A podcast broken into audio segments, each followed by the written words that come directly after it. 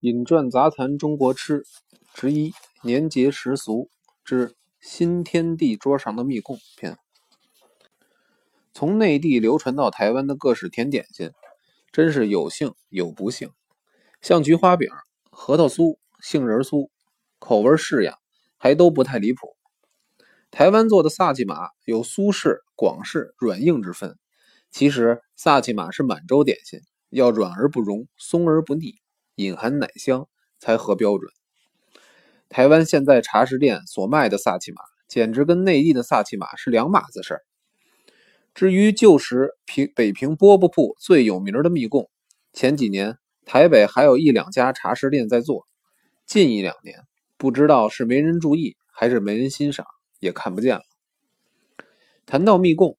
虽然是一种普通甜点心，可是，在平津一带过年祭神的天地桌、灶君神龛前，都少不得供上一堂密供。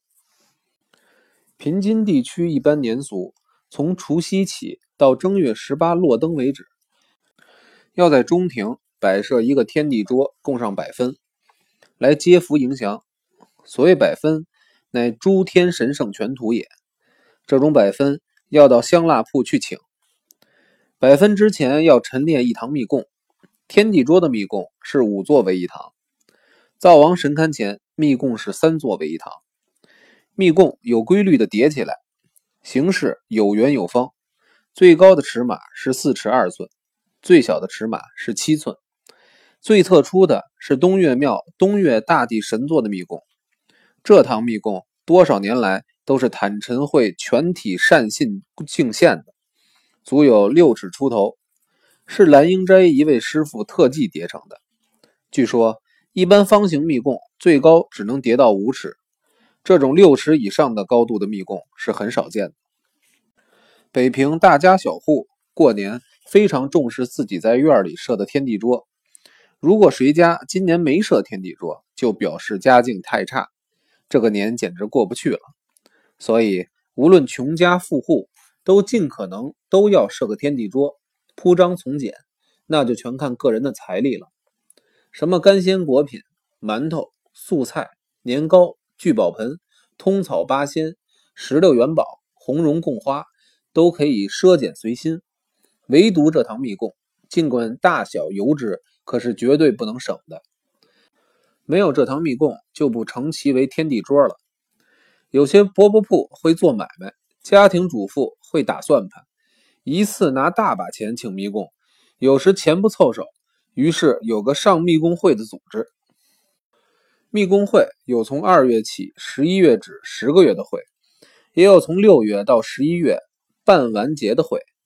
当然，每月上会钱多的，则密供尺寸大；反之，则尺寸小。等会钱上足，一过腊月二十三，祭完灶。饽饽铺就派人跟您联络了，定规好了哪一天送密供，他们准时用藤筐、四周棉帘子围得严严的送到府上来，绝不误事。这种按月上会，轻而易举。要是冬残岁暮，拿笔整钱来买一堂高大的蜜供，有钱的人家不谈，一般人家确实是一项不太轻的负担呢。有上蜜供会的办法，就等于现在的分期付款。密供的问题就解决了。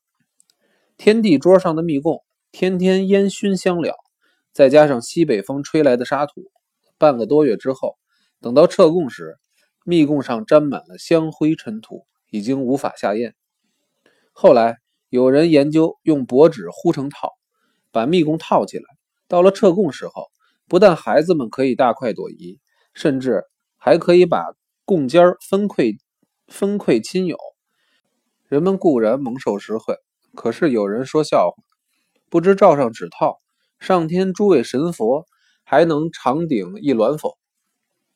密供做法虽然不难，可是叠成叠成方形图，叠上六尺高，那就非有一种特殊手艺不可了。所以台湾用整座密供来祭神，现在还办不到，大概是没有这项手艺人吧。